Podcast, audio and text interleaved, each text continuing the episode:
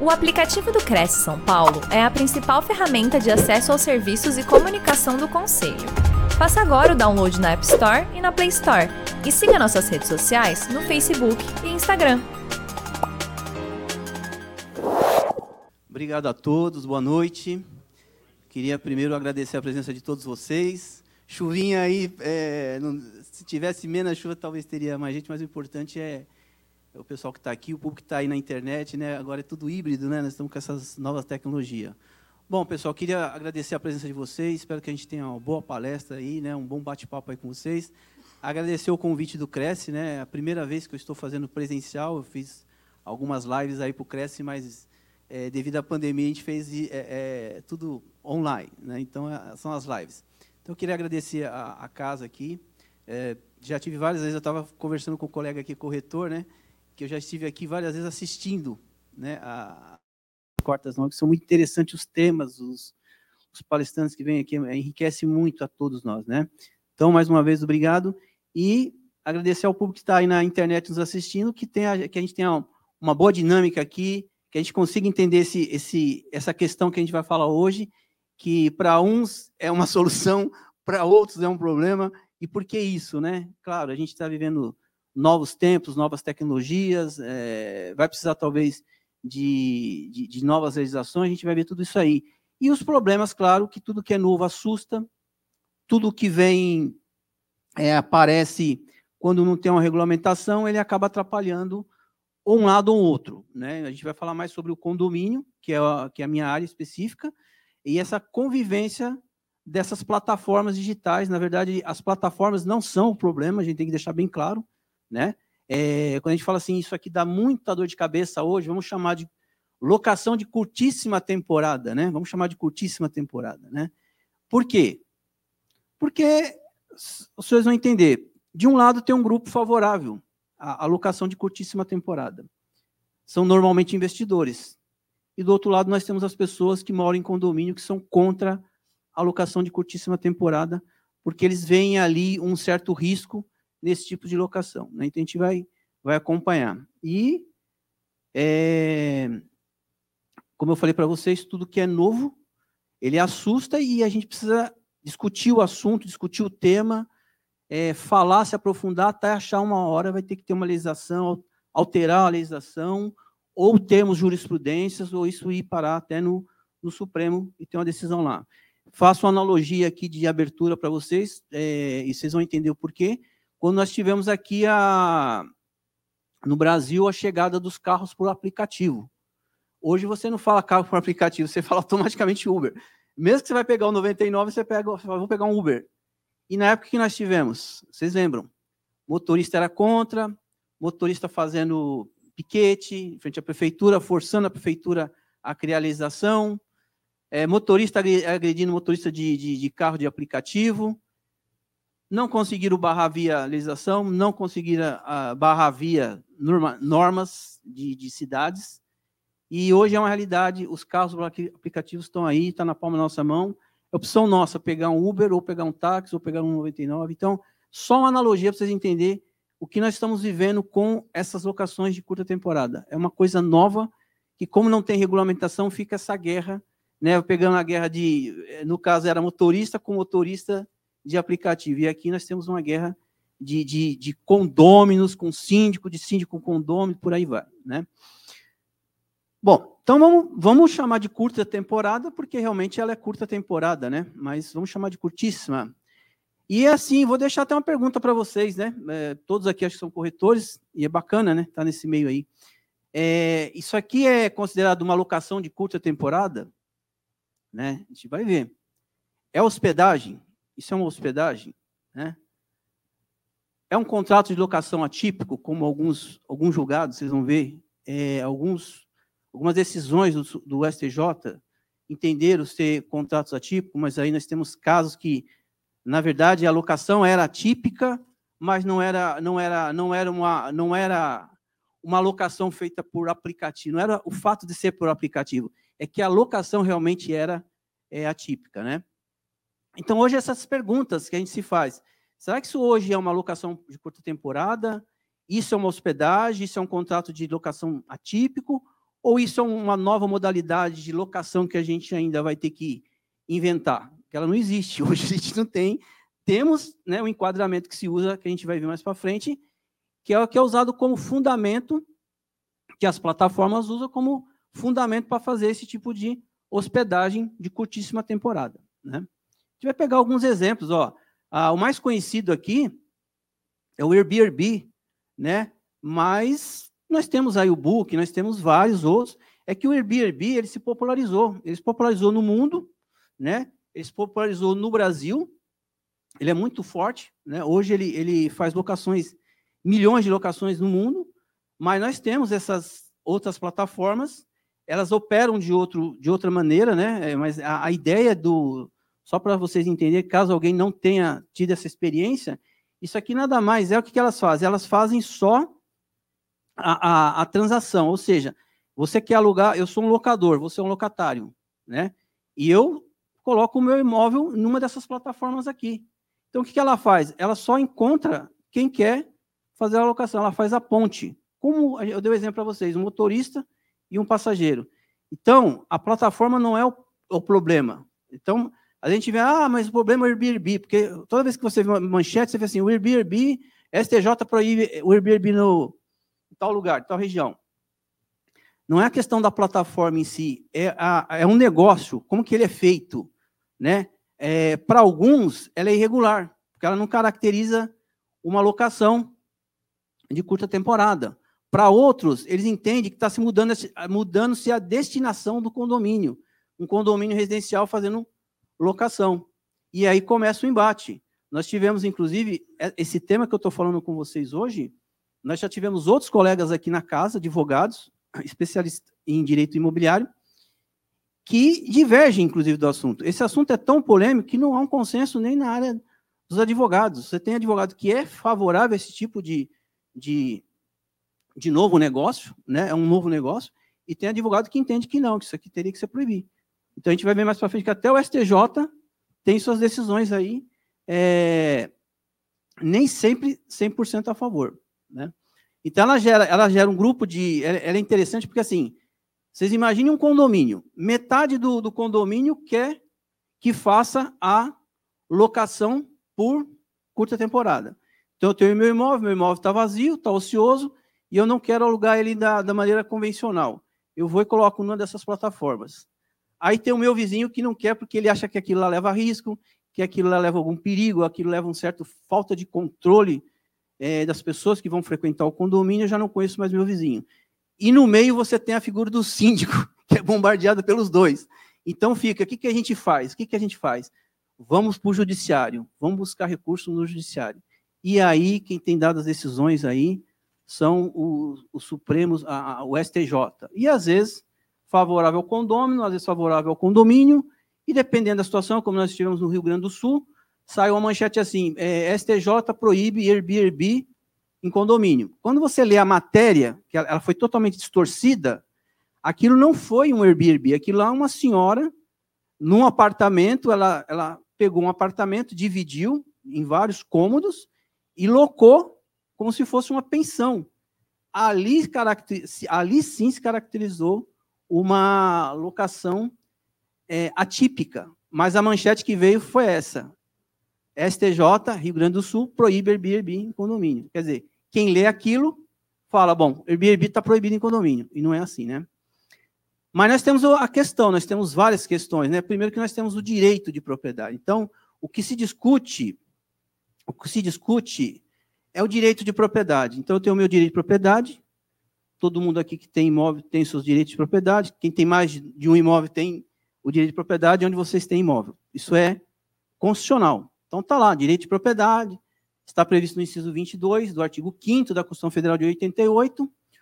O direito de propriedade é poder é, legal de usar, gozar, ó, prestem atenção, usar, gozar, dispor e reaver um determinado bem. O direito de propriedade é garantido a quem possui a propriedade e possui a partir de algo legítimo. Então, vocês vejam, usar, gozar, depois a gente vai para outros slides, então, a gente vai ver até o Código Civil, ele fala em você poder é, usar, gozar, mas você tem o direito de fruir. Fruir o que, que é? Você pega o seu imóvel, você põe para alugar, e você frui daquele valor. É um direito seu, está, está garantido na Constituição. Né? Só que esse direito a gente tem que tomar um cuidado, porque o direito de propriedade, que a gente, o pessoal fala, ele é sagrado. O direito de propriedade ele não é absoluto, como vocês vão ver.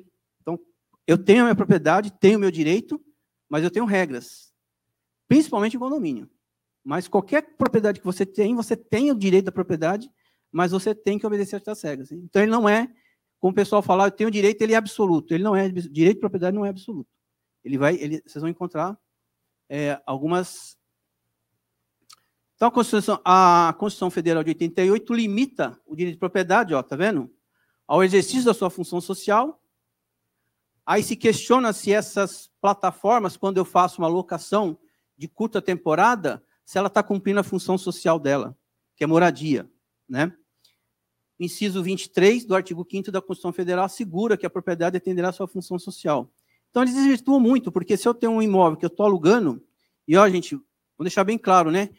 Eu, a, a, aqui a ideia da palestra não é defender a plataforma, não é atacar a plataforma, as plataformas, a, a, met, a metodologia de negócio, é a gente começar a pensar e refletir para que caminho que isso vai, que a gente vai andar, aonde que isso vai parar e como que vai se resolver e isso de uma maneira assim, uma segurança jurídica para esse novo tipo de negócio. É um novo tipo de negócio, né?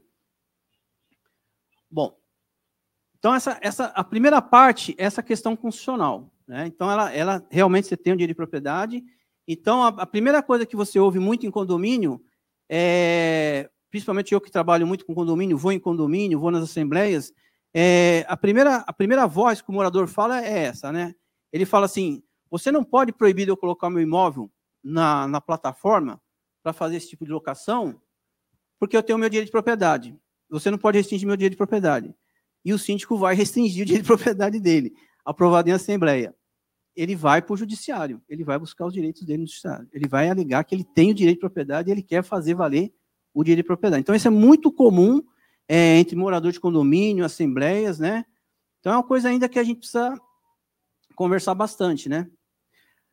Aí nós temos na lei de 64, a lei né, de, de condomínio, a chamada lei né, de condomínio, a lei 4.591, lá no artigo 19, ela diz assim, ó, cada condomínio tem o direito de usar, fruir, aquilo que eu falei para vocês, com exclusividade da sua unidade, autônoma segundo suas conveniências e interesses. Olha o texto, que interessante. Suas conveniências e interesses, quer dizer, qual é o interesse dele?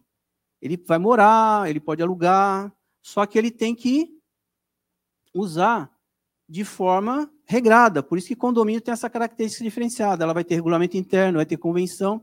Então, ele já tem ali, é, até a lei, a gente vai chegar lá na lei do inquilinato, quando ele loca o imóvel, ele, tá, ele, tá, ele, está, ele está sobre a lei do inquilinato quando ele loca o imóvel, seja por temporada ou comum, porque ele tem que fazer respeitar as regras do regulamento interno e da convenção do condomínio. Então, nesse tempo, nesse quesito, o síndico poderia aplicar multa, advertência, né? Então ele usa o imóvel dele lá, né, de maneira a não prejudicar os demais. Essa que é a regra em condomínio, né? Mas ele repete lá a palavra, ó, usar, fruir, com exclusividade. Então ele tem o direito de, de, de, de de tirar ali, né, de se, de, de se beneficiar daquele imóvel financeiramente. E lá no artigo 19 também ele fala assim, né, que os condôminos podem usar as partes e coisas comuns de maneira a não causar dano ou incômodos aos outros demais condôminos ou moradores. Quer dizer, eu direito de propriedade, tá lá, vocês viram, eu posso. Tenho meu imóvel, tenho que usar, está na lei de condomínio. Só que eu tenho que usar o meu imóvel de maneira não prejudicial aos meus vizinhos. Aí vem a pergunta nas, nas, na, nas reuniões de condomínio. Quando eu loco um imóvel, mesmo que seja por plataforma, se eu não estou incomodando meus vizinhos, se eu estou cumprindo as regras do condomínio, qual o incômodo que eu estou trazendo? Qual é o incômodo que eu estou trazendo para aquele condomínio? Então a gente precisa refletir. A ideia da, da, da palestra é essa: a gente refletir é, e, não, e não cair no achismo de, de manchetes, né? Toda manchete é proibida, é proibida, é proibida. Não. Será que é proibido mesmo? Tem que fundamentar. Você vai achando os fundamentos da lei, você vai ver que a gente precisa esmiuçar isso daí, né? Porque você tem hoje, para vocês terem uma ideia, boa noite, Vocês têm uma ideia hoje, vocês são corretores, vocês estão no mercado, vocês estão a par. Você tem investidores que estão comprando imóveis só para isso. Nós temos condomínios hoje que 80% do condomínio é, é para hospedagem de curta temporada. E a gente vai, a gente vai conversar com, com síndicos, pergunta como é que é a convivência aqui? É, é pacífica, é tranquila, é ordeira. Nós nunca tivemos nenhum incidente, nada. Eles tentam, às vezes, vincular, inclusive, as plataformas a, a essas agressões que os condomínios têm sofrido de, de gangue de, de, bicicleta, furtos.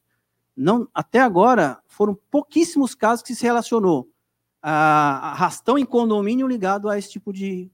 É, é, é, a, eles invadem para furtar apartamentos, mas isso não tem nada a ver. É gente de fora que entra dentro do condomínio, né, que vocês devem estar acompanhando.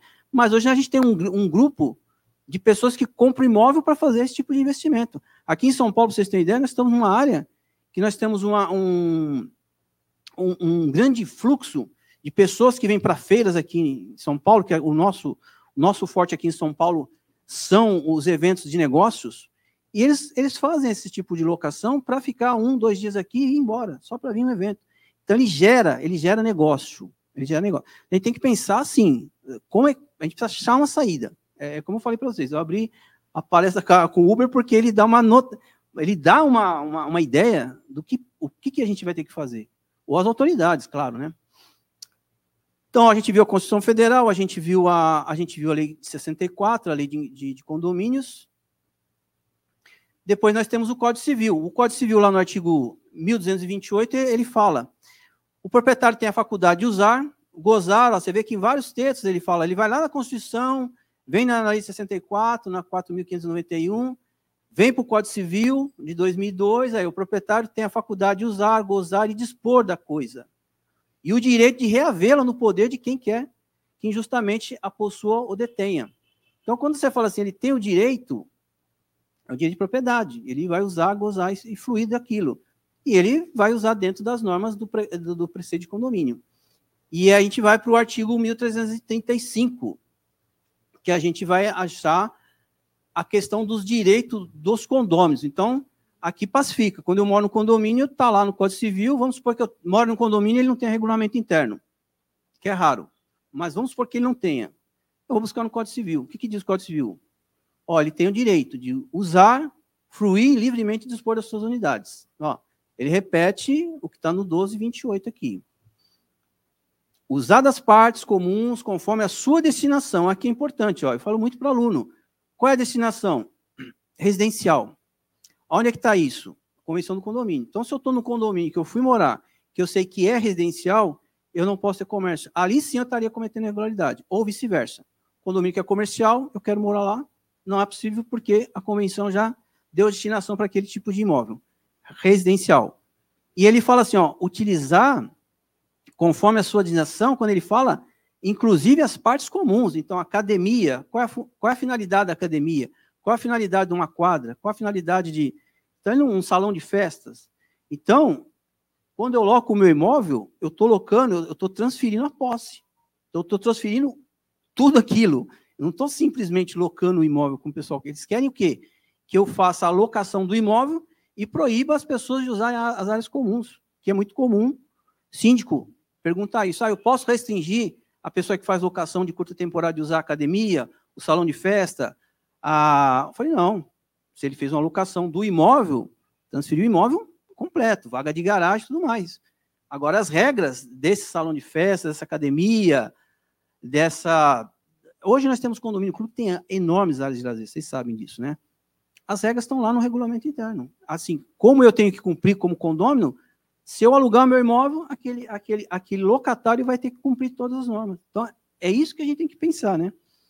Aí eu pergunto para os senhores, vocês podem responder depois da, como ele falou no final. Se fosse um locatário comum, ele não, ele não teria que alugar o imóvel, contrato de locação, não teria que obedecer todas as regras do condomínio? Isso não é, isso não está na lei. Então, qual a diferença do, de curta temporada? Nenhuma, né? Mas é para a gente pensar, hein? Bom, e aqui ele fala na questão da votação, claro, aí é o, a questão do, uh, de votar nas deliberações da Assembleia e delas participar estando kit. Então ele tem, aí é um direito do proprietário, é o condômino. O condômino é sempre remete a proprietário condômino proprietário, né? O inquilino não é não é considerado o locatário, no caso não é considerado um proprietário. Então ele pode ir votar se ele tiver uma procuração. Isso é, a gente fez uma live sobre isso, gera muita polêmica ainda, né? Se o inquilino pode ou não pode participar da assembleia, se ele pode ou não pode votar. Você tem essa discussão. Mas os direitos dos do condômino, ele está garantido, ó, no artigo 1335 do Código Civil, lá no artigo 1228, que ele fala da, do, do direito de propriedade, está tudo aqui. Então, você vai lendo, você vai entendendo, você fala, poxa, é, vai ter que entrar com ação e vai ter que se fundamentar em alguma coisa, porque qual é, aonde que ele está errando, qual a legislação que ele não está obedecendo. A gente precisa pensar nessas questões, né? E, e a gente é uma coisa muito midiática, às vezes até em sala de aula. Ah, lá eu proíbo e acabou. Lá não, não vai ter e acabou. Mas não é assim. Você precisa ver os dois lados. Né? É, é uma moeda de dois lados. Você precisa ver o seu lado, como síndico, você precisa ver o lado do, do, do, do condômino, que ele é proprietário, ele está lá, às vezes, com imóvel ocioso e ele quer é, fazer aquilo uma renda, né? E se ele não está fazendo nada de errado, né? Desde que não traga nenhum prejuízo ao condomínio. Bom, e a lei do inquilinato, que é aqui que as plataformas é, se fundamentam quando você vai discutir com, o Airbnb, principalmente a, a, discussão maior nos tribunais é com o Airbnb, ela já, ela já responde isso aqui, ó. Essa aqui, ó. Que é essa lei que vocês conhecem melhor do que eu. Lá no artigo 1000, artigo 48 da lei do inquilinato, a lei 8245 de 91, diz que uma locação para temporada é aquela que tem como objetivo a residência, né? Residência temporária de locatário. Essa alocação pode ser para lazer, cursos, tratamento de saúde, obras no imóvel, entre outros. A alocação para temporada deve ser contratada por um período de não superior a 90 dias. Aqui está o, o pulo do gato, que quando as plataformas se defendem, elas se defendem nesse artigo aqui. Porque ela fala assim, não é até 90 dias? Então, se é até 90 dias, vocês concordam? Vocês podem não concordar. O pessoal que está na internet pode também não concordar. Se é até 90 dias, você concorda que posso alugar por dois, três dias? Não está dizendo que é até 90 dias. Então, ela fala, eu estou dentro da, da lei do, do inquilinato. Eu estou respeitando a lei do inquilinato. Agora, você tem, como eu falei para vocês, os senhores, para as senhoras, você tem o pessoal que pensa ao contrário. Fala, não, é, é 90 dias, mas lá ele não, não está indo morar. Ele está indo morar, ele está ficando dois, três dias lá. Ele não está se hospedando. Então, é aí que está o problema da coisa. Então, quando vocês pegam qualquer decisões aí, vocês podem pegar depois da palestra, é, no Google mesmo, vocês vão ver várias decisões do STJ, né? Eles, a, o Airbnb acaba se defendendo justamente aqui, no artigo 48 da lei do inquilinato. Ele fala até 90 dias. E assim, eu, eu comentei recentemente uma outra palestra que eu falei, se vocês analisarem essa, essa questão do, da curta temporada, é, historicamente nós temos a curta temporada antes da, de existirem as plataformas. É muito comum você falar assim: olha, eu vou alugar um apartamento de um amigo meu para ficar um final de semana. Né? E falou: ó, qualquer coisa, você procura fulano de tal, ele é o zelador, ele está com a chave, ele te mostra o imóvel. O zelador fazendo papel de corretor, né? Que não pode. Mas não, é, não, não existe isso, gente. É isso existe há muitos anos. Olha que eu já não sou tão jovem, mas eu era criança, eu lembro que eu ia para o litoral, era assim, ó. Vamos ficar sexta, sábado, domingo e volta. Nem contrato tinha, era tudo na base do, né? Naquela época não tinha o Zap, era, né? Ó, Chega lá, procura de atualizador, parecia um carcereiro, né, com mil chaves aqui. Ele te mostrava apartamento, tinha apartamento que estava imobiliado, tinha outros que não, tinha kitnet, tinha grande. E você ficava lá, final de semana, voltava, bate e volta, que o pessoal falava aqui para nós, São Paulo, que é o nosso litoral, que o pessoal está assistindo na internet, né, às vezes não entende. Mas se vocês perceberem, era um tipo de locação de curta temporada, só que ela não era feita via plataforma, quer dizer, não tinha esse intermédio do, da plataforma digital e não se criava tanta polêmica como está se criando. As pessoas iam passar o final de semana e embora. Causava algum dano no condomínio? Às vezes causava, causava, bebia, é, punha som alto, como até hoje faz na alta temporada, é normal em condomínio, infelizmente, né? Esse, esse, essa falta de, de educação, de respeito, porque eles vão para o condomínio dos outros e acham que podem fazer o que quer. Mas não é o fato da alocação de curta temporada que leva a isso, é o fato de que isso já existe há muitos anos, só que ela não era numa dimensão é mundial, porque essas plataformas são mundiais. Você tem países aí que está tentando proibir, alguns já proibiram. É, se eu não me engano, a Espanha, se eu não me engano, a França, não, não, me, não me lembro agora, mas tem países que proibiram. E é, e é, e é uma coisa que talvez não tenha volta. Né? Então, a locação, o artigo 48 fala isso, né? Ele também diz o seguinte, né? Só disposição contratual, em contrário, o locador não tem obrigação de adaptar o imóvel. As características de atividade a ser explorada. O locador também não tem obrigação de diligenciar junto aos órgãos públicos para obter licença necessária ao desenvolvimento do negócio. Então, eu alugo um imóvel por curta temporada e, e, e acabou. Né? Eu vou residenciar o condomínio, eu vou morar lá dois dias, três dias, uma semana, não importa, né? E a gente vai ver mais para frente alguns, alguns problemas que é o que eles relatam aí, né? Uh, o artigo 48 também diz que, no caso de um imóvel mobiliado, o contrato deve conter a descrição dos imóveis e utensílios que compõem, assim como a lei 11.771, de 17 de setembro de 2008. Que lei é essa daqui? Ó, a gente pegou lá a lei da a, a Constituição, fomos para a lei da, da, de condomínios, passamos pelo Código Civil, estamos aqui na lei do a lei do inquilinato, né, chamada de lei do inquilinato, e aí nós temos essa lei aqui, que é a lei que fala da que quando você fala assim, isso daqui não, não é caracterizado como que eles querem caracterizar, é, porque tem a briga também com o pessoal da hotelaria. A hotelaria também acha que é uma concorrência desleal, que como táxi, como citei para vocês, táxi com Uber. Assim, é uma precisa ter tá dentro da lei da hotelaria, então você teria que ter licença, não sei o que lá, então seria uma, uma concorrência desleal o setor da hotelaria. Mas não dá para caracterizar, como vocês vão ver aqui, a questão de hotelaria, que é essa lei que regula, a, a dispõe sobre a Política Nacional de Turismo, define as atribuições do governo federal no planejamento, desenvolvimento e estímulo ao setor. Então, essa lei aqui, ó, que fala. Então, a, a depois eu vou mostrar os slides para vocês, mas basicamente assim, a, hotelaria é diferente. Você hospeda uma pessoa, ao mesmo tempo que é oferecido para ela, claro, a hospedagem, a, a locação, a, a, empresa tem que fornecer para ela serviços. Então, você tem meio a meio ali, dizendo assim, ó, você vai ficar hospedado, você vai ter a sua locação e você vai ter o serviço. Que serviços são esses? É roupa, cama, mesa e banho, café da manhã. Você tem N serviços no hotel, né? É, N. Hoje você tem hotéis que tem N serviços. Então, ali não é oferecido só um lugar para você ficar, para você se hospedar sozinho. Não, ali é composto de 50% de, de, de locação, vamos dizer assim, e o resto serviços, tá? Está incluso, e ela vai dentro dessa lei aqui. Então, também nos caracterizaria aí na, na hospedagem. Tá? Ele fala lá, os meios de hospedagem, ó. Bom, considera-se meios de hospedagem os empreendimentos ou estabelecimentos, independentes da sua forma de construção, destinados a prestar serviço de alojamento temporário. Aqui aí que o pessoal começa a, a confundir. Alojamento temporário, locação temporária, dá, dá a intenção que é a mesma coisa. Não. Alojamento temporário, ó, ofertando em unidades é, de frequência individual e de uso exclusivo do hóspede, bem como outros serviços necessários aos usuários, denominados serviços de hospedagem. Num condomínio, ele não tem esse tipo de serviço, ele simplesmente vai alugar o imóvel por plataforma e acabou. Ele entra e sai, se está imobiliado, geralmente são, são mobiliados, e ele usa o apartamento como se ele fosse um, um locatário padrão. O problema é que ele vai ficar ali dois dias, um dia. E isso é o que começa a incomodar o pessoal. Mas vocês veem aí que não, não tem, né? Claro, sempre nós vamos ter, pessoal, voz contrária. Isso que eu estou falando para vocês é o, é o entendimento que a gente está lendo aqui. É o entendimento que que está predominando, inclusive.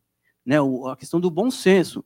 Mas nós vamos ter voz contrária. Eu, eu não vejo desse jeito, eu vejo como hospedagem, eu vejo como é, locação atípica. Nós estamos que, nós que estamos no mercado, a gente, principalmente a gente que dá aula, palestra, a gente tem que estar aberto ó, ao, ao contraditório. Agora fala, então é o quê? Ele não consegue fundamentar, normalmente não consegue. O que, que é, se não é, não é locação de curto tempo? O que, que é? Ele vai enquadrar onde? Vocês viram que hospedagem não cabe, vocês já viram. Mas vamos lá, né? Os empreendimentos ou estabelecimentos de hospedagem que explore, né, ou administram em, em condomínios residenciais, que aí é o, é o caso, a prestação de serviços de hospedagem, unidades mobiliárias equipadas, bem como outros serviços oferecidos às hóspedes estão sujeitos ao cadastro que trata essa lei. Então, assim, aqueles condomínios, né, você pegar um hotel, um flat, por exemplo, um flat é condomínio. Ele oferece serviço do quê? De hospedagem. É diferente, mas ele é um condomínio. Mas ele está regularizado na, Né? Bom, E considera-se o quê? Prestação de serviços de hospedagem em tempo compartilhado, administração de intercâmbio entendida como organização e permuta de períodos de ocupação entre cessionários de unidades habitacionais de destinos é, meios de hospedagem. Não descaracteriza a prestação de serviço de hospedagem a divisão do é, empreendimento em unidades hoteleiras, assim entendida a atribuição da natureza jurídica autônoma. Eu estou lendo esse texto para vocês, para vocês até anotar, se vocês quiserem, depois dá uma olhada, mas é, essa parte que fala da, que ele chama ah, é hospedagem, é, foi como eu abri para vocês lá, ela é, é, locação de curta temporada, de curtíssima temporada, hospedagem, ou uma locação é, convencional ou locação atípica. Né? Entende-se por diário o preço de hospedagem correspondente à utilização de unidade habitacional é, de serviços excluídos no período de 24 horas. Também não tem isso, porque você já aluga um imóvel mesmo na plataforma, sabendo que você vai pagar X por dois dias. É que nem um carro que você pega e fala, eu vou em tal lugar, quanto que vai dar a corrida? Tanto. Então, ela não é diária, não tem essa, essa, essa esse, esse conjunto de ó, loco e presto serviço, não existe isso. Inclusive, as dificuldades são essas. Chega, por exemplo, um, vamos pegar um exemplo, né, que já aconteceu em condomínio. A pessoa do estrangeiro faz uma, uma hospedagem aqui no Brasil. Ele chega numa portaria de condomínio, porteiro não entende nada que ele fala, não sabe se deixa entrar, se não deixa. Então, os condomínios vão ter que começar a trabalhar também. É, não que a gente vai ter que ter porteiro bilíngue, né? Senão o pessoal já pensa que vai ter que ter porteiro bilíngue. Mas o, o, o síndico vai ter que começar a trabalhar melhor o controle de acesso, os cadastros, né? Você vai num condomínio comercial hoje, qualquer um de nós aqui que fomos no condomínio no comercial, você ele fala: o senhor tem cadastro aqui? O senhor tem cadastro aqui? Você fala: não. Ah, então vou precisar fazer um cadastro do senhor, vou precisar tirar uma foto, tudo bem? Tudo bem. Então precisa pensar também em ferramentas para melhorar, porque não é só é, é esse tipo de, de situação que pode levar o condomínio a, uma falta de controle. Bom, e aí nós temos um projeto de lei, que né, que esse projeto de lei é o que está sendo, que é, é, parece que é o mais bem formatado até agora, não, não sei se os senhores tinham ciência, esse, esse 2474 de 2019, ele, é, ele é recente, ele, ele tem a ideia de alterar a Lei 8245, a Lei do Inquilinato. Estabelece como regra o artigo 50A dessa lei a vedação à locação para temporada contratada por meio de aplicativos ou plataformas de intermediação de condomínio. Quer dizer, essa, a ideia, a ideia da, dessa PL, se virar lei, é isso. É proibir a não ser que a convenção permita. Entendeu? Bom. A exceção à regra ó, seria o quê? Que é o que a gente tem defendido, defendido já há muitos anos. Desde que começou essa febre, a gente tem defendido. Olha, a convenção poderia ser o caminho para definir isso. Olha, se na convenção disser que pode ter, se os moradores quiserem mudar a convenção, lá precisa dois terços para alterar a convenção, ok a gente já fala isso há muitos anos. E agora vem um PL com essa característica. Ó. A exceção a essa regra seria o quê? A previsão expressa em convenção de condomínio. De certo que a maioria dos, dos, dos condomínios não porta tal previsão em suas convenções. Claro que não, porque as convenções, a maioria delas, mesmo que você pegar uma convenção moderna de 2020, 20, ela não vai, ela não, ela não, ela não foi pensada para para esse tipo de, de, de hospedagem, de, de, locação de curtíssima tempo. Então a gente não vai ter. É a mesma coisa que você fala assim: ah, por que, que na convenção não fala nada de assembleia remota? Ninguém pensava em fazer assembleia. Ninguém pensava em fazer lives, né? Então, eu acho esse, esse eu acho assim, eu acho que esse PL é um, é um, é um PL que, que é acertado. Eu acho que isso daqui que é o que poderia se, se virar lei, poderia dar uma segurança jurídica, vamos dizer assim, para os condomínios, para os síndicos, olha, tem aí uma lei e a gente tem que discutir isso em assembleia e alterar a nossa convenção. E ali aí fica assim, a vontade dos moradores, pelo menos a maioria, dois terços, seria cumprida. E aí a gente não é, não é que a gente ia acabar com o problema, ia continuar o problema do mesmo jeito, mas a gente iria diminuir. Então, para alterar a convenção, isso aqui está no Código Civil, isso aqui já é, é parte do Código Civil, né? É, ser exigível para alterar isso a aprovação dos dois terços dos condôminos, quer dizer, de um total aí, eu preciso ter. Claro que isso daqui, é, a gente vai ter uma dificuldade que a gente já tem hoje. Então, hoje, muitos síndicos querem alterar suas convenções, porque as convenções são, são muito obsoletas, velhas, elas já não atendem mais a, realidade hoje, tirando aqui essa questão da, das plataformas. Então, eles falam assim, vamos alterar a convenção? Vamos. Bom, precisa, precisa de um advogado aí para fazer né, um novo documento. Só que tem um detalhe, eles esbarram aqui, ó, dois terços. Parece que é fácil, mas não é fácil você conseguir dois terços num condomínio. Quem mora em condomínio ou frequenta condomínio sabe que morador de condomínio não vai à assembleia. Não vai. Uma assembleia normal, você precisaria ali, pelo menos ter uma quantidade mínima de morador. Não, já não vão, já não gosto de assembleia. Você falando, eu preciso de dois terços aqui. Aqui. Então, assim, hoje a gente tem uma grande dificuldade, mesmo que isso aqui vire lei, nós vamos esbarrar na dificuldade do síndico conseguir ter dinheiro para fazer essa alteração da convenção e ter o quórum para fazer essa alteração. Então, assim, vai ter a lei, vai continuar os problemas, porque muito condomínio não vai conseguir alteração, e eles vão continuar querendo fazer a alocação por curta temporada. Não, a não, a convenção por, pelo Código Civil, ele tem que ser dois terços. Ele tem que ser dois terços do todo, né? Que muita gente confunde assim, é dois terços do, da, dos presentes, não. Ele é dois terços de um todo. Então, se eu tenho um condomínio aí de 100 unidades, eu tenho que ter dois terços de 100 unidades. Ele é diferente, né? Se eu pegar alguns temas, eu consigo definir com maioria absoluta. Maioria absoluta seria 50% mais um do condomínio. Maioria simples, maioria dos vamos supor que isso aqui fosse uma assembleia. A maioria dos senhores votaram, está aprovado. Mas esse, esse, esse item, por ele se tratar de questão imobiliária, convenção, registrado no cartório de imóveis, que é uma coisa muito séria, ele exige que o condômino, é, pelo menos dois terços dele, autorize essa, essas mudanças propostas pelo, normalmente pelo administrador, que é o síndico, né? É, isso daqui é, às vezes o aluno reclama, né? Eu falo, mas o legislador ele foi no mínimo inteligente. Você já pensar, você já imaginar se qualquer, assim, o síndico entra, ele fala, bom, eu não gosto disso, eu não gosto daquilo, essa convenção me prejudica, eu vou mudar a convenção no meu mandato. Então o legislador foi inteligente, falou, não, o senhor pode mudar, se o senhor conseguir assim, autorização dos seus dos condôminos, está tudo certo, porque senão cada síndico que entrasse no cargo mudaria ah, até para talvez beneficiar ele. O mandato dele é um ano, ele esticava o mandato para dois anos. Ah, existe a figura do subsíndico, o subsíndico é oposição. Eu vou tirar o subsíndico da convenção. A partir de amanhã ele não existe mais. Então, o legislador ele foi muito inteligente quando ele criou esse quórum, porque ele falou: bom, pode fazer, mas você tem que ter a aprovação de um quórum razoável dos condôminos. Então, aqui, eu posso, se essa lei for aprovada, futuramente ter as convenções que autorizem a hospedagem por aplicativo mas está na convenção do condomínio. Ali, para o síndico, o problema está resolvido. Ele falou: estou obedecendo o que está na convenção, né? Cumprir, fazer cumprir a convenção que o Código Civil fala que o síndico tem que fazer. Então, esse projeto de lei, a gente não sabe se vai ser aprovado ou não. É, poderia ser, pode ser que ele seja até alterado, melhorado, mas a, lei, a, a ideia desse projeto é alterar justamente a, a lei do inquilinato. Ele vai ter lá os 50A, né? no, no caso.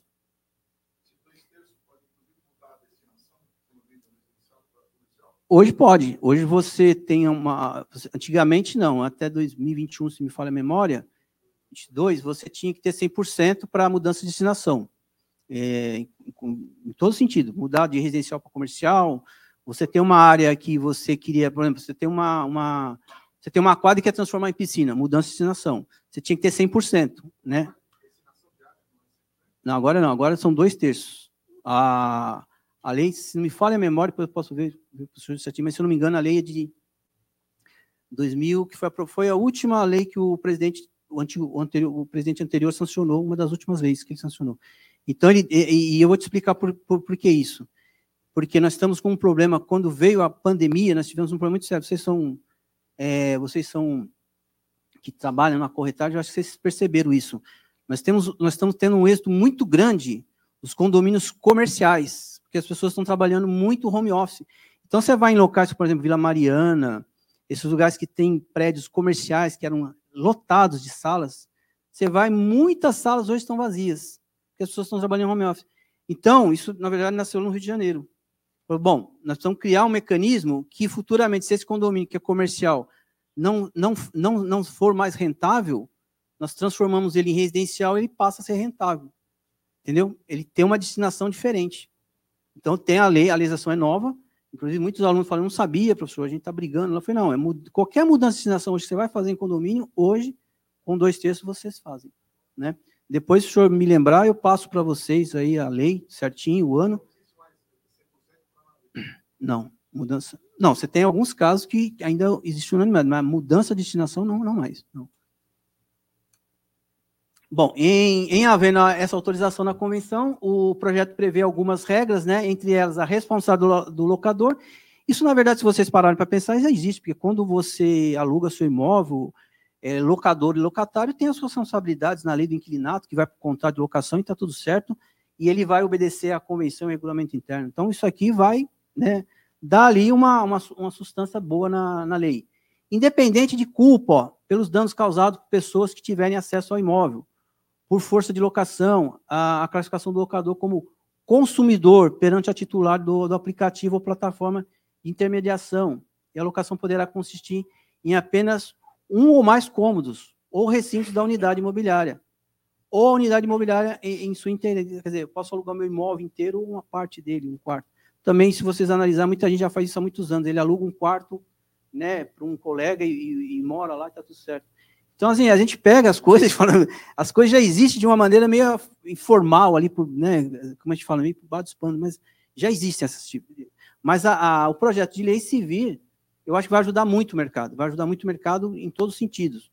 E ainda vai se perguntar, já, já, já conversei com alguns advogados que, é, que eles não, não, não são contra, ele fala, essa lei, se isso aqui virar lei, é inconstitucional.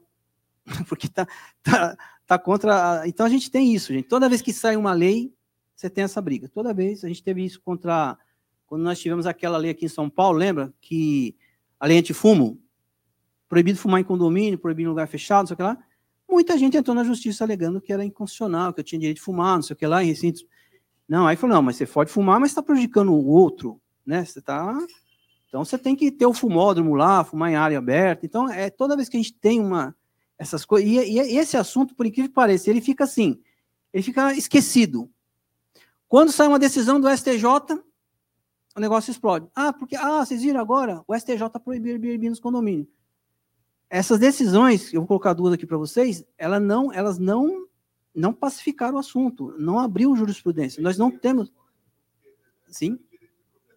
Então, que é o que é o que eles falam, vai, vai você vai é, ele vai ele vai na justiça dizer que é inconstitucional. É, então é, é interessante porque a Oi?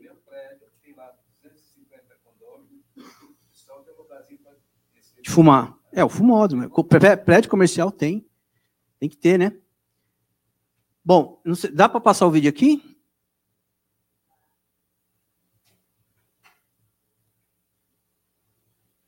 Vamos ver se não abrir, a gente pula. A gente pula para as decisões do. Vou pegar duas só, mas a gente tem decisões assim, é, como essa do Rio Grande do Sul, que é, é, aí foi uma locação atípica mesmo, e foi considerada uma locação por Airbnb. Não era, não, a questão não foi o Airbnb, foi o tipo de, de hospedagem que está se fazendo, quer dizer, se dividiu um, um, um apartamento em vários cômodos, aí sim, ela fez como se fosse uma pensão. E aí você tem alguns casos que o, que o judiciário tem dado mas é, Alguém é, perguntou qual é a tendência para 2024? Você está me falando que esse app.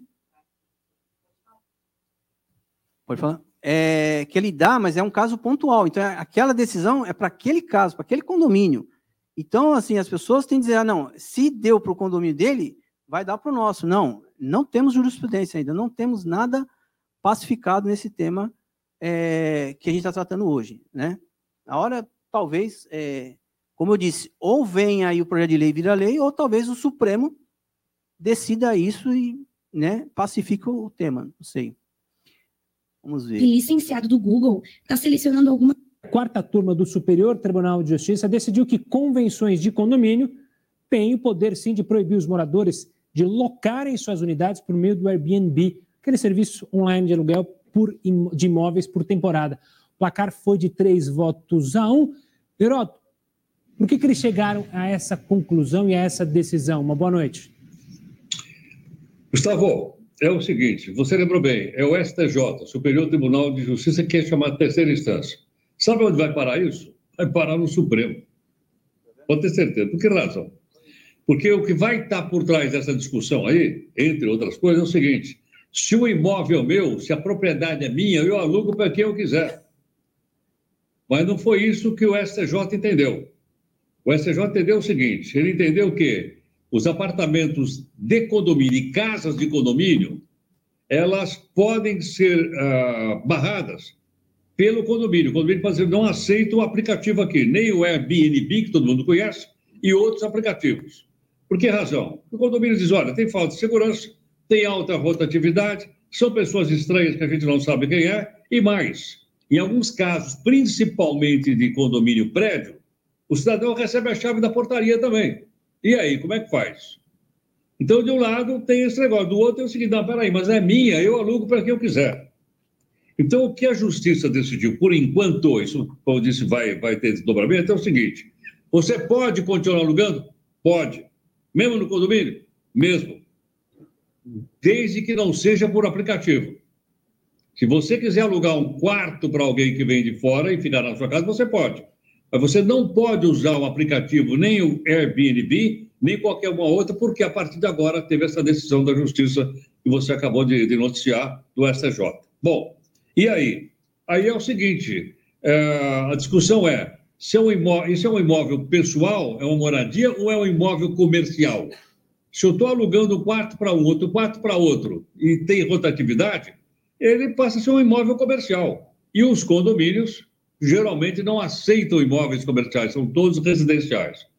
Então, eu acho que é bom que o pessoal que tem aplicativo, que faz, tome consciência disso, tome noção, porque foi decidido pela Justiça, tem que acatar. E aí, o próprio Airbnb, já estive vendo por aqui, eles estão contra-argumentando, e eu acho que isso vai parar lá no Supremo Tribunal Federal. E só de lá que a gente vai saber exatamente é, se os condomínios vão poder continuar ou não proibindo que as pessoas aluguem quartos ou as suas casas através do aplicativo Airbnb. Tema complexo, né? Porque teve muita gente, quando o Airbnb foi crescendo, que fez justamente negócios de comprar pequenos apartamentos ou alguns apartamentos maiores e alugar para gerar uma renda extra para as pessoas. Mas agora com essa decisão, talvez fique mais complexo a ver. Mas como você mencionou, né? Dos dois lados há bons argumentos. Do lado contrário, há quem diga, né? Olha, falta de segurança. Do lado a favor, mas é meu apartamento, eu faço o que eu quiser. A ver o que vai acontecer, né, Heroto? Olá, eu trabalho no Equinur. A...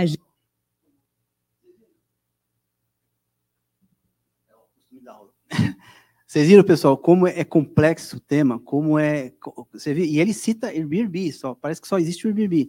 Mas vocês viram como é complexo, como tem duas linhas de raciocínio e cada um defende o, seu, a sua linha e seu interesse? Até a reportagem falou? Sim, ele falou ali em alugar dois. É, alugar dois quartos torna um condomínio comercial? Não, isso não. Né? Também não é assim.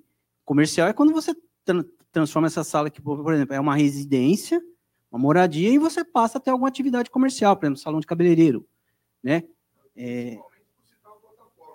Sim. Não. É, é, é, o negócio, é como eu falei no começo. Lembra que eu falei para vocês? Não é só o Airbnb, eu mostrei vários para vocês, né? O problema não é, não, é, até o pessoal acha que a gente é contra, não é a plataforma, é, é, o, é, o, é, o, é o negócio, como é feito o negócio, é um novo jeito de negócio, um novo jeito de negócio, é um novo tipo de locar imóveis é, nas... Exatamente.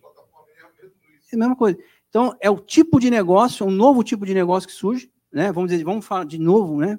Porque tá tá eclodindo aí, é como eu falei, talvez só o Supremo decide sair uma lei definitiva, mas é o tipo de negócio é que está levando. Aí você tem os dois lados, esses conflitos que uma hora a gente vai precisar. Por isso que a gente vem debatendo esse assunto. E a ideia, como eu falei para vocês, não é dizer, olha, eu estou certo, estou errado, você está certo. Não, a ideia é a gente começar a parar e falar, gente, como é que vai ficar esse caso? Tem que, uma hora vai ter que ter uma. Você viu ele falando o que eu falei, muita gente já tem ou comprou imóvel com essa finalidade de, é, de ser o quê? Ele, ele é um. Ele não, ele não comprou para morar, ele é investidor. Então você tem isso, né? Inclusive, a gente, tem, a gente tem notícias que alguns condomínios novos já estão vindo com a convenção e já com essa estrutura de, de hospedagem. Você pega no litoral mesmo, litoral, ele fica vazio praticamente o ano inteiro, os, apart os prédios lá. Então o cara falou: bom, eu vou colocar isso aqui para quem quiser vir aqui na, na praia, ele vem aqui, é, se hospeda no, no, meu apartamento e paga aí a diária via plataforma e está tudo certo. Então há um negócio também milionário por trás disso, você entendeu? Então, sim, é mais viável. Então é, é, é, é um novo, é um novo. Agora vai ter que se criar um, uma, um mecanismo. Pode, eu, eu já tinha até falado na própria lei do inquilinato, que é o que prevê aí esse projeto de lei, para talvez melhorar, talvez melhorar até esse projeto de lei, para ter uma legislação, para ter uma segurança jurídica, tanto para quem tem o imóvel, como para quem está fazendo hospedagem. Imagina você se hospeda, faz a hospedagem, faz a reserva, porque tudo fica registrado no, no, na plataforma. E quando você chega lá, você é impedido de, de entrar, como ele falou. E acontece, tem acontecido nos condomínios, se a gente querer barrar, e aí começa a chamar a polícia, esses casos aí, né? Bom, agora não quer passar, moço. Deixa eu ver. Não quer obedecer.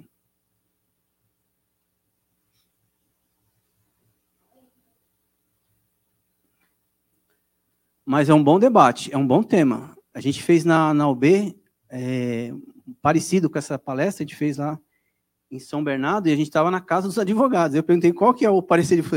A gente não tem também nem eles conseguem chegar assim, porque eles divergem, é isso que vocês ouviram, está divergindo corretor de imóvel, advogados, síndicos, proprietários, tá dividindo, é, é, dividiu mesmo a sociedade. Ó, coloquei aqui para vocês, STJ mantém decisão que proibiu sempre, ó, é esse que é o problema, mantém decisão que proibiu locação pelo Airbnb, sempre é citado o Airbnb, por isso que ele ficou tão popular até, né? Parece que só tem isso, ó. Ministro entende que locação por Airbnb para curtos períodos não se enquadra nos contratos típicos de locação residencial ou por temporada. Nessa decisão, que foi uma decisão pontual, vamos lembrar, o STJ aqui entendeu que ele nem é uma alocação por temporada e nem é uma alocação residencial. o que, que é? A gente perguntou para o STJ, o que, que é isso então? Né? Dá vontade de perguntar, né? É, com todo respeito, né? Mas, e aí isso aqui cai na, na mídia, é, síndicos leem, a, síndicos leem, administradoras, né? E eles ficam mais confusos ainda. Falei, e agora? Então proibiu aqui? Está proibido? Não, uma decisão pontual. Olha, olha essa daqui. Decisão do STJ restringe Airbnb, mas é preciso olhar condizente com as inovações, tá vendo? Ele proíbe e ele mesmo fala, olha, vamos olhar para isso com mais cautela, mais cuidado, vamos estudar ele não, ele não fala plataforma digital, ele cita sempre, falei, falei para vocês no começo da palestra, vai, se tornou popular porque as decisões sempre citam o Airbnb, reportagem, é, a reportagem cita o Airbnb, e não é só o Airbnb, tem vários, é como eu falo assim, ó, não lê, não lê, então essa aqui, olha, é tudo novo, ó, 23 de dezembro agora, final do ano, ó, só que ele fala assim, Condição de. E assim, a, a interessante as decisões, quando vocês é, leem, que é assim, o pessoal fala, então foi unânime. Não foi unânime. As decisões que estão saindo do tribunal, assim, você teve voto contrário. E aquele, aquele juiz que votou contrário, ele dá, ele fundamenta. Então, se vocês quiserem, tiver interesse, quiserem buscar, vocês vão ver. Ministro tal vota contrário, porque ele entende que não é aquilo que os outros estão falando. Tudo bem, ele, é voto vencido. É, é, voto vencido. Mas você vê que até eles, entre eles, não há um consenso. Se fosse consenso, vocês concordam comigo? Seria unânime a votação? O juiz decidiu por unanimidade. Não. Voto, ministro tal votou contra, ministro tal votou a favor, e aí vai. E ó, ele fala, condizente, que inovação, gente, tecnologia, nós estamos né, na era da internet, na era da, das plataformas, né, da, da, da, você compra hoje, você quer um carro, você pede por aplicativo, você quer, quer comida, né, cerveja não, porque a gente está numa palestra, né, porque tem o Zé Delivery aí, mas você quer comida, você pede no aplicativo, você faz tudo hoje, banco, tudo próprio. Então, tem essas inovações, às vezes a legislação não acompanha a, a, tecnologia, tem esse problema.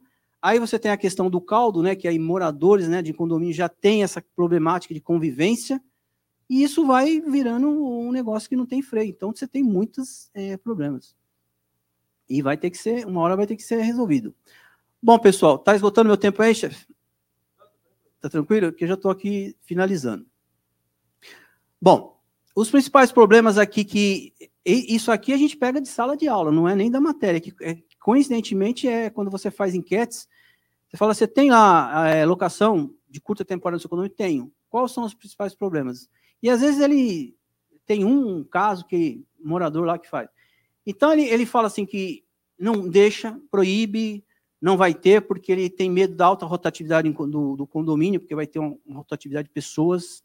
Mas aí o síndico poderia fazer um trabalho de melhor controle de acesso, porque se você pegar um condomínio comercial, por exemplo, você tem uma rotatividade diária, você não conhece as pessoas que entram e saem num condomínio comercial. Mas o que, que o pessoal do, da administração faz? Controla. Controla com bom controle de acesso. Hoje nós temos leitura facial, biometria, nós temos hoje como controlar melhor quem entra e quem sai. Então, isso aqui, fala, mas e os prestadores de serviço? E o pessoal da concessionária? É, você tem, você tem um volume de pessoas, tem que melhorar o controle de acesso. Então, às vezes, o pessoal se pega nisso também para, né, tipo, é mais fácil alegar isso aqui do que fazer alguma ação dentro do condomínio. Né? Falta de segurança. Quando eles falam de falta de segurança, é estranho, porque você fala, o seu condomínio teve algum tipo de furto, ou tipo de arrastão, uma ameaça de, de, de arrastão, devido a... Não, teve, mas foi esse pessoal gangue da bike, que agora eles entram em condomínio, roubam a bike e vai embora. Não teve nada a ver com o pessoal de dentro. Não, é gente de fora. Mas onde que está a ligação que você fala com a falta de segurança com a plataforma? Com a pessoa que está... Pessoa está lá, está morando, entra, sai, está tranquilo. Não. A gente, claro, pessoal, a gente, tudo que a gente está falando aqui tem as suas exceções. A gente tem gente que usa a plataforma para entrar num condomínio, observar a segurança do condomínio, observar como é que é a movimentação daquele condomínio.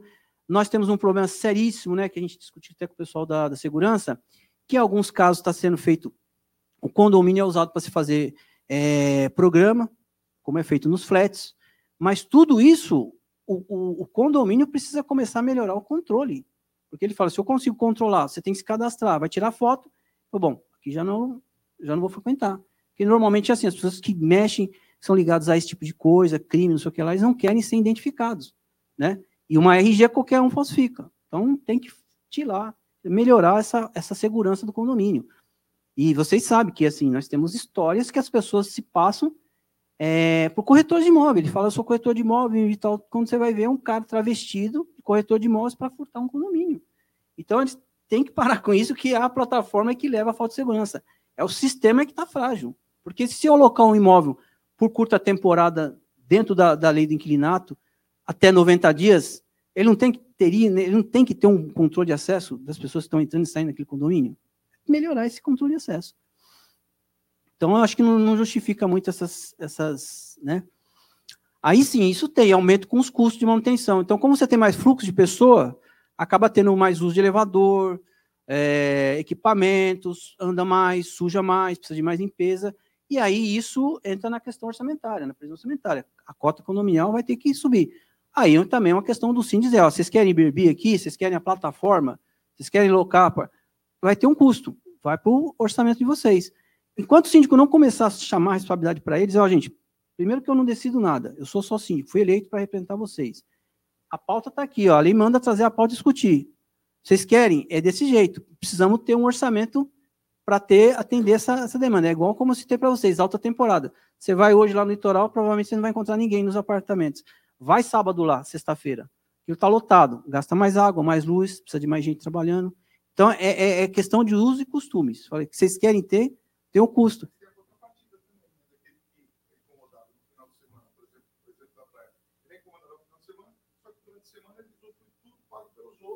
E está no paraíso. Ele não é que nós aqui, nem é que está todo mundo no junto. É. Ele fica lá seis meses com exclusividade de tudo aquilo, quase que sem barulho, quase que sem ninguém. Ele não quer dividir. Então, por isso que eu falo, falei para vocês, falta o quê? O bom senso. Falar, ó, gente, é assim ou Assembleia é para isso. Os senhores decidem. Eu estou aqui. Agora, precisa haver essa, esse equilíbrio, você concorda? Bom, e aí, claro, vocês têm, a gente tem outros problemas. A gente tem problema de, de que alega, né, que aumenta o uso de droga em condomínio. Isso não tem nada a ver. Se consome droga em condomínio já há muitos anos, independente de aplicativo, não. Isso daí é, é eles tentam usar o argumento para justificar algumas coisas que algumas eles teriam que tomar algumas providências, como síndicos ou como administradores, e eles não tomam. Então, eles justificam, não vai ter porque aqui aumenta a violência, aqui aumenta muito a, a rotatividade. Então, assim, eles têm que assumir e começar, gente, vamos achar uma solução para o nosso condomínio. E criar normas, você pode, a partir do momento que você tem esse tipo de, de, de, de locação no seu condomínio, você tem que melhorar o seu regulamento interno. Fala, nossa, o nosso regulamento interno tá, hoje está muito, né? Está deixando tudo. Vamos melhorar isso daí em assembleia, vamos né, restringir melhor, não proibir, regularizar lá dentro. Não é que ele vai ser tratado diferente, é dizer, ó, melhorar o controle de acesso, se fizer tem punição, multa e por aí vai. Bom, esses são alguns problemas que a gente enfrenta. E, claro, tem aquele que tem o interesse de locar, porque ele está ele ele tá tendo a rentabilidade naquilo, que é o investidor, e tem o vizinho dele que mora ali há 10 anos, fala, eu não quero, eu queria ter o vizinho é, de 20 anos que eu conheço. Isso, hoje em dia, na, na, nossa atualidade de hoje, é difícil. Hoje você não conhece nem o vizinho que mora em frente. Você, você desce no elevador, você dá bom dia, você fala, quem é? Não, ele mora do, na porta do lado. Ele é teu vizinho. O condomínio hoje está assim, né? Bom, pessoal, é isso. Deixa eu ver se tem mais alguma coisa. Só isso aqui mesmo. Ó, da minha parte é só isso que eu queria passar para os senhores, né, para as senhoras aí. Eu queria novamente agradecer a todos vocês pela presença, a quem está assistindo. Espero que vocês tenham, tenham gostado. O pessoal que está aqui presente vai abrir depois para perguntas. A gente está aqui para responder. Eu vou deixar aqui ó, o, o meu, o meu uh, só o QR Code aí do, do Instagram. Então, quem quiser pegar, pode mandar mensagem para mim, pode mandar pergunta, o que vocês quiserem, é, curso, alguma coisa, que está aqui, ó. É, manda mensagem, a gente quando faz a live lá do, do Cresce, a gente já coloca logo o Instagram, porque o Instagram, ou a pessoa segue a gente, né, que fica seguindo ali para ver o que acontece, o que, que vai ter de novo aí, os novos eventos, né, cursos, palestras, ou manda alguma pergunta, tem alguma dúvida, a gente sempre está aberto a ajudar. A última que a gente fez teve bastante pergunta lá, né, pós, pós live, inclusive. E, e, foi legal, porque a gente acaba ajudando, a ideia disso daqui é ajudar as pessoas, né? Pessoal, obrigado mais uma vez, espero que vocês tenham gostado, e se Deus quiser, a gente está aí em breve. Obrigado. Obrigado a todos que estão assistindo.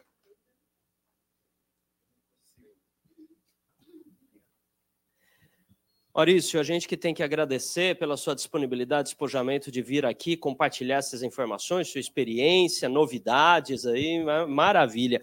E eu quero então é, é, consignar esse agradecimento em forma deste certificado enquanto ministrante da Quarta Nobre, que diz Certificado Quarta Nobre, Conselho Regional de Corretores de Imóveis de São Paulo, segunda região, concede o presente certificado a Maurício Jovino dos Santos, por sua palestra sobre o tema locação de curta temporada por meio de plataformas digitais, proferida neste conselho. Suas orientações serão de grande valia a todos os profissionais. São Paulo, 21 de fevereiro de 2024.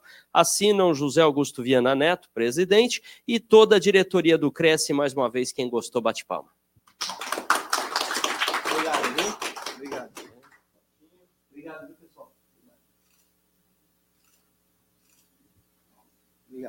E agora, conforme combinado no começo da palestra, eu vou colocar o microfone aqui na, ao centro. Os colegas que quiserem, então, fazer uso da palavra, fazer algum questionamento, vem aqui ao microfone e o palestrante é, vai responder. Obrigado. Parabéns, obrigado, viu? Obrigado da presença. Boa noite. Boa noite. Obrigado muito interessante. Esse tema, embora ele seja nacional, porque depende de lei, lei do é, está submetido à lei do inquilinato, tudo cinge-se à convenção do condomínio. Se a convenção do condomínio diz não pode, não pode. Se a convenção do condomínio diz pode, pode. E esse é uma grande, um grande debate que existe hoje aqui em São Paulo. Por quê? O plano diretor é, se não me engano, de 2014, ele trouxe uma, uma classificação do N, N2RV. Ou seja, hoje você, quando, quando, quando uma construtora eh, aprova um projeto, ela aprova o que, que é chamado hoje de não residencial. É, e exatamente o objetivo é, são os investidores. E nesse condomínio, a convenção já vem expressa que é possível a locação por aplicativo. Esta é a questão aqui em São Paulo. Eu não sei outros estados qual é a situação.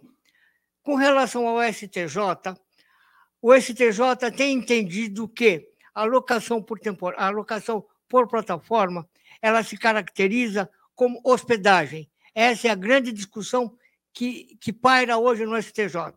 Embora cada decisão hoje proferida no STJ é específica para aquele caso que ele julgou. Ele não, não, se, não, é, uma, não é uma decisão erga omnes, é específica. Então, assim, é, outros estados, a gente sabe que a discussão é muito grande, e a gente sabe que há uma discussão em cima desse PL muito grande para tentar dirimir essa questão da destinação do imóvel. Mas a, base é a convenção. A convenção proíbe, proíbe. A convenção permite, a convenção permite. Muito obrigado. Obrigado. É que eu falei para vocês, é, a, o projeto de lei é muito, ele, ele, é bem formatado, pode ser que ele tenha alguma alteração, mas a base que daria uma segurança jurídica para esse tipo de negócio seria a convenção. Como a gente falou, alguns imóveis já estão saindo com essa, com essa característica, com essa, é, já, já se pode fazer porque é a convenção. Então é isso que vai trazer a segurança jurídica para todos os lados, é a convenção de condomínio poder dessa, é, como foi a questão da, da, da, da, da, da Assembleia Remota. Hoje nós temos uma lei que a pessoa fala, ah, Assembleia Remota é proibido. Não, hoje tem uma lei que dá toda a segurança jurídica para a gente fazer uma Assembleia Remota. A opção do síndico fazer ou não fazer, mas que ele tem hoje uma lei que dá essa segurança jurídica, dá.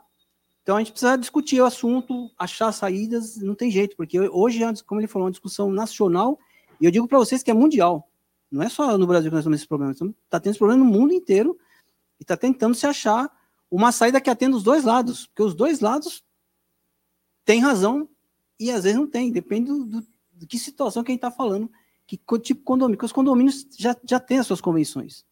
Estão adaptando um tipo de locação que não existia, né? Não existia. Mas o Airbnb se, se, se justifica dizendo, é locação de curta temporada, quer dizer, até 90 dias, que é o que eu estou fazendo aqui né? É uma justificativa. Fundamentou? Fundamentou. Então, e fica aí para a gente refletir, até parar no que, que o Supremo vai decidir. pois não? Boa noite, Maurício. Muito Boa obrigado. Noite. Eu que agradeço. Foi excelente a sua palestra. É, eu, eu sou, inclusive, eu sou, eu tenho apartamento de locação. Eu, eu sou investidor, né? Eu faço locação. Eu tenho um apartamento no litoral. Eu vejo assim com grande vantagem, tanto para a gente como locador e também para a pessoa que é locatário, porque gera uma economia. Inclusive eu faço pelo Airbnb, eu fiz durante o, durante o ano inteirinho, eu tive uma possibilidade de é, ser super host, porque eu realmente eu, eu, eu analiso, eu cuido, eu deixo realmente bem organizado e a gente está na testa da coisa para que realmente não, não tenha esse problema de, de até junto ao, aos, à zeladoria do prédio, junto ao, ao, ao pessoal, eles, eles, respeitam muito isso daí. Eu, eu falo assim porque já fiquei hospedado em vários, achei excelente, econômico e versátil. E outra coisa, é, eu faço alocação também é, particular, tá? Mas até agora nunca tive nenhum problema. As pessoas realmente estão retornando já pela terceira, quarta vez, né? E até agora estão excelente, não tem assim nada que desabone. Como é o nome do senhor? João Cruvinel. Você vê, você vê que interessante, a gente que está no mercado, a gente vai em condomínio, a gente conversa com o síndico, a gente conversa com, como eu falei, tem condomínio que 80% é esse tipo de. Que ele gera negócio, ele gera oportunidade, não tem essa, esse descontrole que é falado na mídia. Então as pessoas vão, vão ouvindo e vão replicando sem estar, sem ouvir uma pessoa como o senhor está relatando aqui para a sala, para nós aqui, até para o nosso público. São... E, e, ele é assim, é, é possível fazer porque tem todo um regramento da própria plataforma, o senhor sabe que o senhor usa lá. Sim.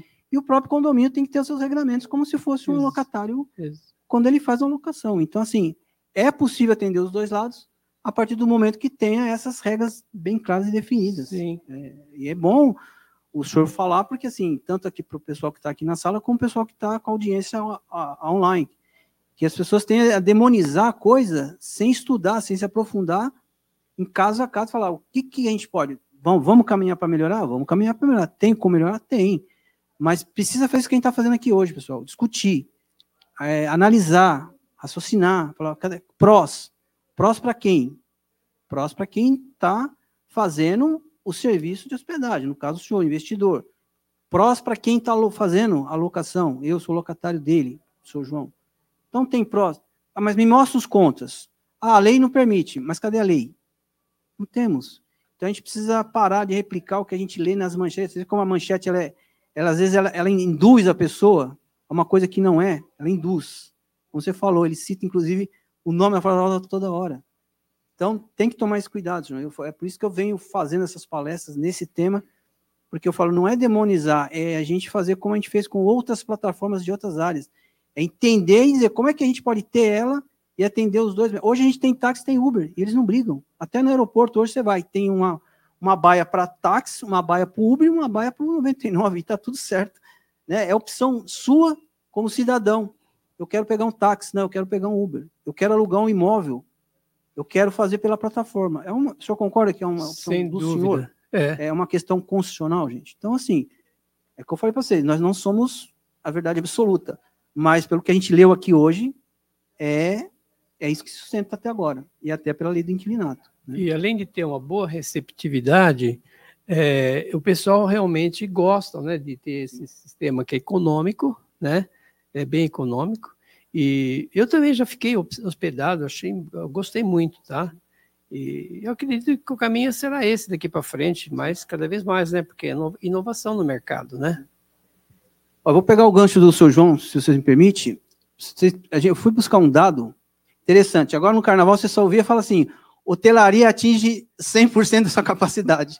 Cidade tal, não foi? Carnaval. Hotelaria atinge 90%, 95% da sua capacidade tal. Quem é que salvou as cidades no carnaval porque a, a, a hotelaria não tinha mais espaço? As pessoas começaram a se ficar em apartamentos via plataforma. Então ele também tem a questão de impulsionar a nossa economia. Tem esse lado que as pessoas às vezes não querem ver, porque mora num prédio e não quer ter o vizinho que ele, ele quer conhecer o vizinho, ele acha que ele vai ser amigo eterno vizinho. E coisa que você não vai ter em condomínio é amigo eterno, seja síndico ou não, porque o inimigo mora ao lado, não tem aquele. Isso foi feito em homenagem ao condomínio, né? Então, gente, a gente precisa pensar na economia, na geração de emprego, na facilidade, nas duas pontas da, né, dos dois lados da moeda. É isso que a gente precisa pensar, né? São novos tipos de economia, novas realidades. Não adianta a gente dizer assim, né? Eu sou da época da. Vou entregar a idade agora, hein? Da máquina de escrever. Não dá. A gente pode ter uma máquina de escrever em casa, né? Para enfeitar, mas vamos ter que usar o computador. Daqui a pouco tem que usar o aplicativo. Temos que usar, senão a gente está fora da realidade. E isso não tem volta. A, a, tecnologia não tem volta, gente. A gente vai ter que se adaptar junto com toda a organização, claro, a proteção da propriedade, tudo isso que a gente está falando aqui hoje, para ter uma segurança jurídica. Só isso que a gente quer. A gente não quer essa coisa que eles ficam demonizando, né? Não, não vai, tipo, o síndico, ah, aqui não vai fazer. Não pode ser assim. Você tem seu direito. Os moradores têm os direitos deles. Então é isso que, que eu venho defendendo, né? Mas a gente tem, a gente sempre assim, vozes a favores e vozes contrárias, sempre, né? Não tem jeito. Mas é, é, eu espero, não sei se vai ter mais alguma pergunta, mas espero que vocês tenham gostado, né? Foi um prazer conhecer vocês, assim, meio tempo aí, a gente trabalha com o tempo que tem, mas foi muito rico aqui para mim, deu para explanar bastante, melhor do que a, a outra que eu fiz, porque o tempo era muito curto, então não tinha que falar. A Ana, é, Maurício, que nos acompanha ao vivo pelo YouTube, ela questiona aqui, olha só. É, então, uma das principais diferenças é que na hotelaria, quando você estava falando das diferenças, Sim. quando na é, das principais diferenças é que na hotelaria respons o responsável é uma PJ e nas locações de curto prazo é, envolve uma PF, é isso? É, basicamente é isso. O hotel é uma empresa, né? Ele tem ele tem um sistema de hospedagem, ele tem que oferecer serviço junto com a vamos chamar de locação. Então você vai ficar lá no hotel três dias, você tem direito a uma série de serviços que no condomínio você não vai ter.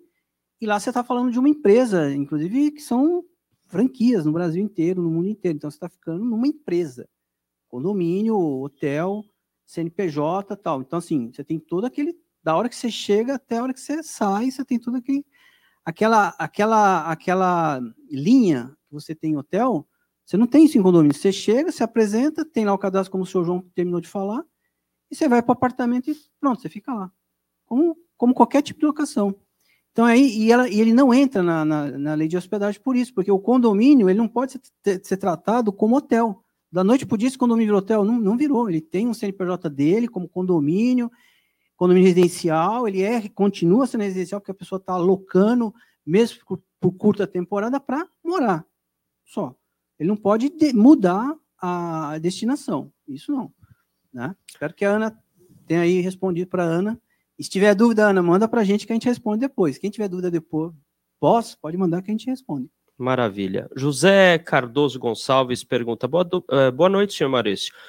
Como que fica a vida dos corretores de imóveis que pagam uma mensalidade alta? Acho que ele está se referindo Sim, à anuidade da, é, e não consegue concorrer com essas plataformas gigantes. Isso pode prejudicar os corretores no futuro? Como é o nome dele? José Cardoso Gonçalves. Olha, José, foi uma coisa que eu toquei lá na outra, na outra palestra que eu falei, já que ela usa a lei do inquilinato, mas vocês podem concordar ou não, já que ela menciona a lei do, do, do inquilinato, ela, é, as plataformas, vocês concordam comigo que ela deveria estar registrada no, no, no conselho de vocês e pagar a, a anuidade? Porque se ela, se, ela, se ela invoca a lei do inquilinato, ela está se comportando como corretor de imóvel. Vocês concordam? A partir do momento que ela invoca a lei do inquilinato para fazer defesa, ela é, ela é, ela, ela, ela fala assim, bom, eu, eu faço intermédio, ok, mas o intermédio numa forma de, como se fosse um corretor de imóvel. Como ela envolve, ela invoca a lei do, do inquilinato, eu já até falei isso em outras oportunidades, eu falei, ela deveria ser registrada no no Cresce de cada região, São Paulo, por aí vai, São Paulo, porque aí você teria um certo equilíbrio, um certo controle, e é melhorando essa, né? Porque é, hoje ela, ela, ela, ela faz essa intermediação e praticamente não paga nada. Então, pelo menos você teria uma credibilidade, né? Que você dizer, bom, ela é filiada ao conselho de classe, que no caso é o Cresce. Eu, é, é a minha opinião, e aí fica pro, do internauta, porque nunca ninguém, nunca ninguém tocou nesse assunto. Eu fui e levantei. Falei, se você trabalha na administração, você tem que ser registrado no CRA, tem que pagar anuidade. Se você é um corretor de imóvel, autônomo ou PJ, você tem que pagar anuidade. É, é assim que funciona. Uhum. Agora, uma plataforma invoca a lei do inquilinato e não precisa ser registrada na. Aí, é uma, aí eu acho que é uma incoerência da, das plataformas. Que uhum. aí, aí o Cresce poderia até é, ver isso. Né? E a Cris, que também nos acompanha ao vivo pelo YouTube, ela faz um comentário quando estava falando agora no finalzinho sobre questão de segurança, portaria, tudo. Ela coloca: sou corretora de imóveis e síndica profissional. Os condomínios pequenos sofrem com a rotatividade, além de não poder ter portaria 24 horas. Ainda não pode ter tantas máquinas para fazer o controle. Só comenta. É, mas é aquilo que a gente comentou, né, gente? Cada caso é um caso. Eu vou te dar um exemplo aqui. Cris, obrigado pela pergunta. Eu agradeço, quer dizer, quero agradecer a todos que estão acompanhando e mandando pergunta. Se vocês pegarem um exemplo que a gente. Assim, um exemplo mais corriqueiro. Tem condomínio que tem é, infraestrutura, o morador concorda e tem uma portaria remota. Tem condomínio que você fala, vamos colocar uma portaria remota, ele não tem infraestrutura, o morador não é, ele não se adapta à tecnologia. Então, assim, cada condomínio tem uma característica. Então é pequeno, é médio, é grande, é clube. Então a gente tem que trabalhar aquilo que eu falei aqui na aula, né? A gente tem que trabalhar com aquilo que a gente tem. Agora, não dá para o síndico se posicionar falando, aqui, é, aqui a gente é contra. Não. Leva o assunto para a Assembleia, discuta, leva o seu jurídico, corpo jurídico olha, gente, nós temos decisões, mas decisões do STJ, mas o nosso condomínio, como é que fica? Vocês são a favor, vocês são contra, querem mudar a convenção? O que a gente precisa fazer mais, gente, é, conversar com os condôminos, porque, na verdade, eles é que elegem o síndico, o síndico fica ali por um período de dois anos, um ano, dois anos, e pode até nem ser reeleito. Então ele fala, enquanto eu estiver no mandato, eu vou fazer fazer o que nós estamos fazendo aqui, discutindo o tema, mas de uma maneira saudável, não é para brigar, é para dizer, olha, eu penso desse jeito, você pensa de outra forma, ele pensa de outra forma, mas vamos ver o fiel da balança aí, o que é melhor para todo mundo, né? Acho que ele tem uma pergunta.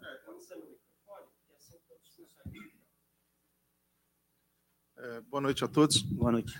Eu creio que a, a melhor maneira de pacificar o assunto e de trazer uma segurança é, jurídica em definitivo é, seria os, condo, os condomínios formados daqui para frente, depois da criação de uma lei, ser regido por, por, pela lei e não por, por decisão de condomínio, porque a decisão de condomínio ela traz uma insegurança jurídica, porque você faz um investimento numa propriedade acreditando que ela vai ser uma propriedade que você pode fazer o tipo de locação, aí daqui a um tempo junta lá dois terços, que não é muito difícil, é difícil, mas não é impossível, muda-se tudo. Então, você fez todo aquele investimento e aí você não tem segurança jurídica. Eu acho que assim, o correto seria, cria-se uma lei hoje que os condomínios feitos desta data para frente, aqueles que tiverem aprovado para ser uso dessa forma, sim. Aqueles que não forem aprovados não tem mudança, entendeu? E os que e, e os, os anteriores ficam, como ficaram sem, sem uma, uma definição da lei, ficam passíveis a, essa, a esse tipo de locação, porque aí traz uma segurança jurídica, porque senão fica difícil você fazer um investimento em uma coisa e depois está sujeito a isso, né? Até porque eu acho que essa, esse tipo de locação ele movimenta o mercado, ele gera empregos e não vi nenhuma justificativa ali plausível que, que, que, possa dizer, olha, realmente isso causa, como você falou, ah, falam disso, mas não tem prova de que foi aqui. Falam daquilo, mas não, não se prova. Então, é uma coisa que gera empregos, movimenta o mercado, movimenta o mercado da construção, é, traz uma certa justiça, porque assim, você tem condomínio na praia que fica fechado lá o ano todo, meia dúzia de morador usando tudo e você pagando para ele. Quando você vai fazer outro tipo de coisa, ele fala, ah, mas eu não quero ser incomodado. Bom, então é uma coisa que tem que ser. Qual é o seu nome? Dilson. Então, é, é isso que a gente está fazendo, gente, é debater o tema, achar soluções, e, e, isso vai parar com certeza no Supremo, ou vai nascer uma lei dizendo, olha, gente, precisamos dar segurança jurídica para um novo negócio, para um novo tipo de negócio, é, em todos os sentidos. Então, é, essas questões é que a gente precisa colocar mais para discutir, para falar, refletir, não, não é a ideia, ah, eu sou dono da verdade, não, tem que refletir, é, precisa ver os dois, sempre os dois lados. Mas são ideias, né, que vão nascendo, que a gente vai esmiuçando as coisas, né, vai melhorando, vai clareando, vamos dizer assim, né. Me permite uma observação em cima do, da observação que ele fez. Pois não. Do, é, da convenção.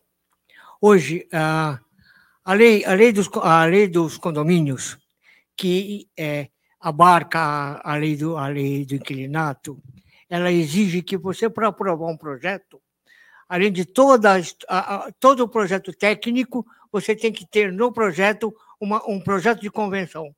E quando o projeto é aprovado na, no município, aquela convenção é aprovada juntamente com o projeto. E quando você adquire o, o chamado habite tá? aquela convenção ela, ela é que, que vigora. E, e pela lei, toda convenção ela exige quórum qualificado de dois terços para ser alterada. É. O que ele está falando é assim, a lei, do, a lei 4591, que é a lei de condomínio, a lei de, que é a lei também de incorporação imobiliária, ela exige que a incorporadora entregue a minuta da futura convenção do condomínio. Isso é lei. Né? Muitas, muitas pessoas acham que ela entrega porque ela é boazinha, não sei o que lá, mas ela tem, a lei diz que ela tem que entregar a futura minuta da convenção do condomínio. E essa minuta da, da convenção é, depois vai ser uma minuta, a convenção definitiva registrada em cartório de imóveis, mas ela tem que entregar por força da lei 4591, que é a lei de incorporação imobiliária, a lei de incorporação imobiliária de condomínio, que ela trata de incorporação imobiliária, tem que entregar a, o habite, tem que entregar a, a, o memorial descritivo do imóvel, tem que entregar a futura minuta da convenção do condomínio. Então, essas coisas, você vai fazendo um conjunto de leis, né, que você vai vendo, eu, eu fiz isso hoje aqui nesse exercício, com, com Constituição, Lei 4.591 de 64, Código Civil, Lei do Inquilinato, para a gente tentar chegar aqui num tempo que a gente tem, para vocês verem como a lei ela vai, ela vai, ela vai dando, né? Às vezes ela repete, inclusive, o uso e gozo, né? Uso e gozo, né? E fruto, usufruir. Usufruir é você colher fruto. Colher fruto é o quê? Quando eu loco o meu imóvel, eu estou colhendo fruto. Então a própria lei respalda e aí tem os problemas práticos do dia a dia, né? Esse que é o. Que é o que é... Deixa eu colocar. O que eu coloquei foi exatamente isso. Talvez ele não tenha é, compreendido. Porque eu falei exatamente isso. Na, no momento da venda já está feita a convenção, Sim. e que ela não seja alterada depois, a posteriori. Por quê? Porque no momento da venda, aquele que vê na convenção que esse condomínio pode ser locado ou não, e ele já não compra, ele não quer aquilo, ele não compra. Mas aquele que comprou sabendo que não mude a lei depois, porque vai prejudicar a outra. É. é isso que eu é, isso é difícil, porque hoje a gente tem o Código Civil, né, que diz que você pode alterar a convenção com dois terços, né? Então, você, ela já não vai, ela não vai, ela não vai. Por isso que eu falei, o, o, o legislador foi muito inteligente, ele falou, você até pode, mas tem o código dois terços, que é justamente para não ficar essa troca de, ah, vamos mudar a convenção, vamos mudar a convenção, porque senão realmente tá, a gente estaria sujeito a esse tipo de coisa. Certo, pessoal? Vocês gostaram? Sejam sinceros, como eu digo com meus alunos, hein? Sejam sinceros. Brincadeira, viu, pessoal? Eu, eu gosto de, de, quebrar o clima assim, para a gente não ficar assim, né, em né? Mas obrigado a todos, viu, pela, pela participação, primeiro, pela presença, pela participação, pelas perguntas, porque se não interage, não tem graça, né? Tem que interagir, né, gente? E qualquer, podem pegar meu contato, qualquer coisa que vocês queiram, qualquer dúvida, qualquer mensagem, pode mandar que ele sabe que eu respondo. respondo todas, né? É um prazer, é prazeroso. Obrigado mais uma vez, viu? Olha só, você que nos acompanha aí ao vivo pela internet que não conseguiu copiar aqui o QR Code, uh, para seguir o professor Maurício na, no Instagram, é o arroba M de Maria, mj.assessoria condominial. mj.assessoria condominial, acha ele lá no Instagram, segue, manda pergunta lá no privado, clica lá na bio dele, você vai achar dados de contato, ele está sempre disposto a colaborar. E é justamente nesse contexto que eu quero te agradecer mais uma vez, Maurício. Você sempre está aqui conosco, live e agora, de fato, presencial fisicamente, né? Enfim, quero agradecer a quem veio aqui fisicamente, quero agradecer os presentes remotamente, estão presentes, né? Em algum lugar. Não são virtuais, são pessoas reais. Estão aí remotamente uh, participando. Então, muito obrigado pela audiência, obrigado pela participação.